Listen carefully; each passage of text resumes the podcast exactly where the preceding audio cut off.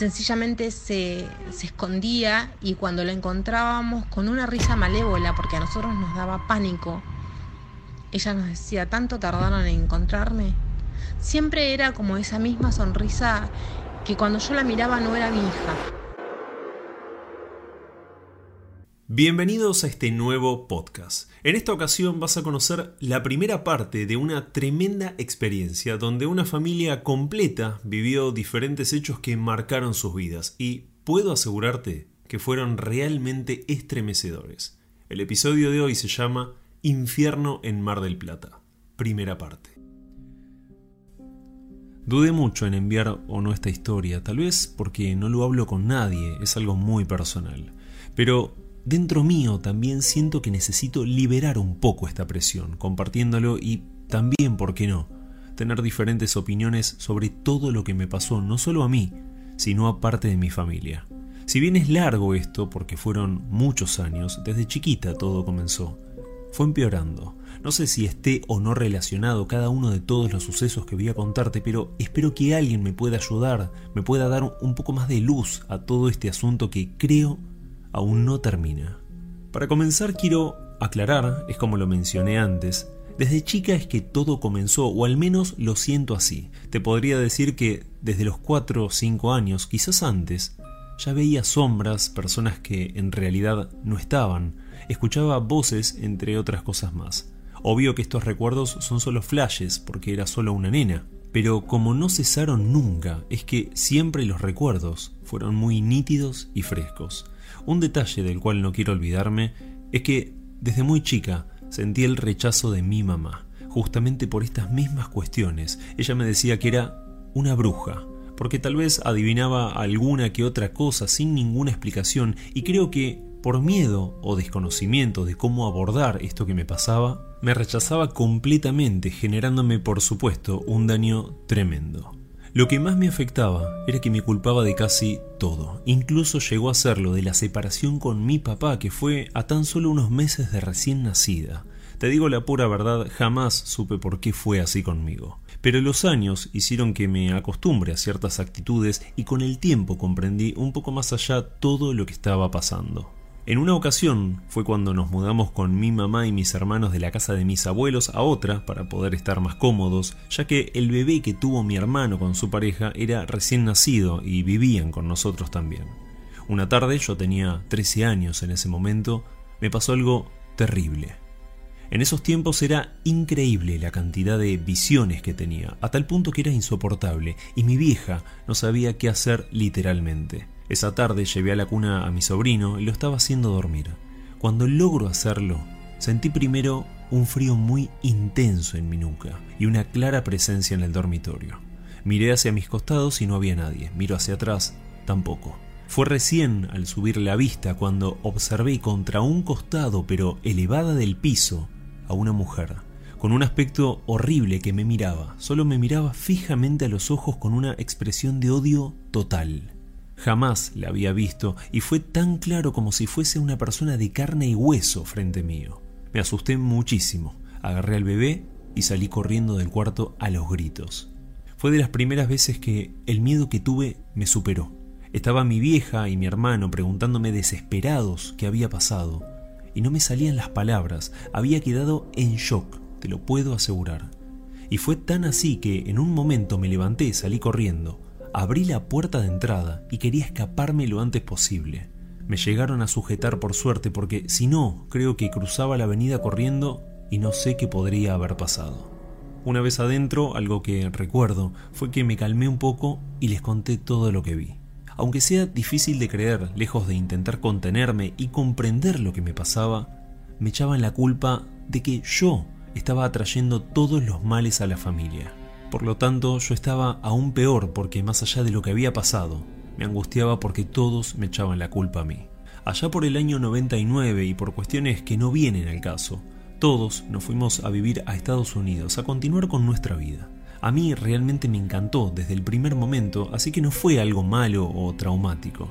De hecho, desde el primer día que nos fuimos, dejé de ver cosas. Sí, sentía cada tanto alguna que otra presencia o escuchaba alguna voz, pero no pasaba a mayores. Continué mis estudios, terminé la secundaria y fue ahí que me dieron ganas de volver al país. Extrañaba mucho y tomé la decisión de venir a la Argentina. Tenía apenas 20 años. Al poquito tiempo conozco a una persona y fue amor a primera vista. Nos enamoramos tanto que al poquito tiempo, quizás fue un poco apresurado, lo sé, nos fuimos a vivir juntos.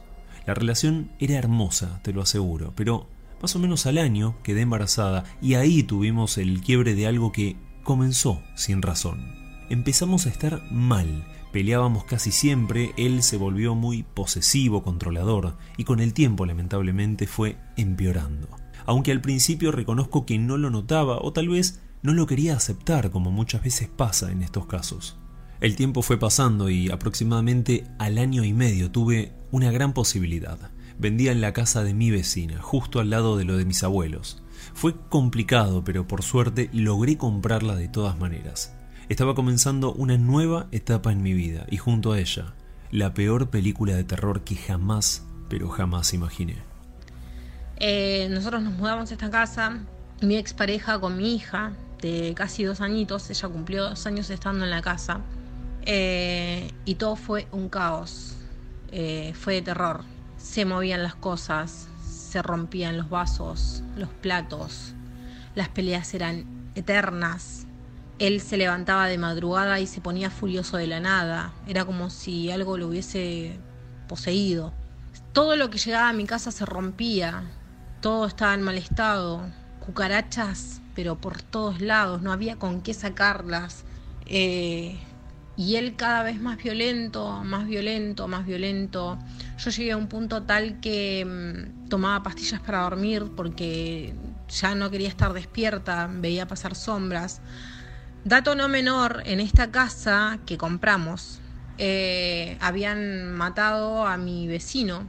Él era un tipo muy malo, muy malo, golpeaba a la mujer, golpeaba a los hijos, era alcohólico, tenía muchos problemas y la amante, como de película. El amante lo mata de un disparo en la cabeza justo en el pasillo donde dan las piezas. Y él cae hacia el lado de, con su cabeza hacia el lado de la pieza matrimonial que después iba a ser la mía. En ese tiempo solo yo fumaba, pero nunca jamás lo hice dentro de la casa, siempre salía afuera. Y el detalle es que justo en ese lugar donde había quedado el cuerpo muerto de esta persona, se sentía de la nada un olor fuertísimo a cigarrillo insoportable. No solo yo lo sentía, sino cualquiera que pasara por ese sector. Con el tiempo logré averiguar que este hombre había sido muy fumador, por lo cual no quedaban dudas que él era quien se estaba manifestando, al menos en ese lugar de la casa. Con el tiempo todo fue empeorando aún más. De mi parte veía cada vez más sombras, se escuchaban susurros por todos lados, era tremendo. Mi pareja incluso llegó a sentir en muchas oportunidades estas mismas cosas. Pero lo peor fue cuando mi hija, teniendo ya unos cuatro años, comenzó a sufrir todo esto también y sin saber nada de lo que me pasaba a mí porque justamente no queríamos trasladarle miedos ni sugestiones a ella. Lo que comenzó a pasar fue que no podía salir de su cuarto, así como lo escuchás. Llegaba al umbral de la puerta y quedaba paralizada. La única forma de sacarla era haciéndole upa y alejarla unos metros del lugar. Según ella, en su habitación había alguien o algo que no la dejaba salir, le prohibía hacerlo. Al parecer, la quería siempre ahí adentro con él. Y jamás me imaginé que todo esto se estaba por poner peor. Mi hija le tenía pánico a la oscuridad como muchos otros chicos, no es nada raro, pero algo extraño le estaba pasando. Mi nena le tenía pánico a la oscuridad y sin embargo muchas veces en las madrugadas nos levantábamos y la encontrábamos escondida en algún rincón de la casa totalmente oscuro, oscuro, sin explicación alguna. Ella sencillamente se, se, escondía y cuando la encontrábamos con una risa malévola, porque a nosotros nos daba pánico, ella nos decía, ¿tanto tardaron en encontrarme? Siempre era como esa misma sonrisa que cuando yo la miraba no era mi hija. Hubo un tiempo en el que tantos sucesos con la nena, eh, el padre una vez me dijo, mira, ¿sabes qué? Anda a buscar la voz porque a mí me da miedo, yo no me animo a tocarla. Era nuestra hija y nos daba miedo agarrarla, tocarla o hablarle en esos estados de como trance que tenía. Ella se paraba arriba de la cama y hablaba con alguien que nadie sabe qué.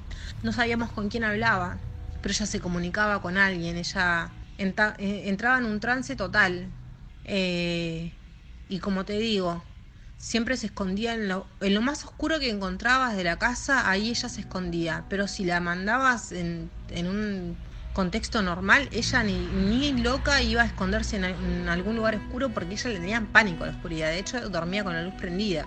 Pero empezó a pasar más seguido como te digo, el padre le agarró miedo a la nena. Él decía que él le tenía miedo a, su propia hija. Eh, y ella de repente nos hablaba de manera como si no fuera ella, como si fuera una persona adulta burlándose del miedo de nosotros.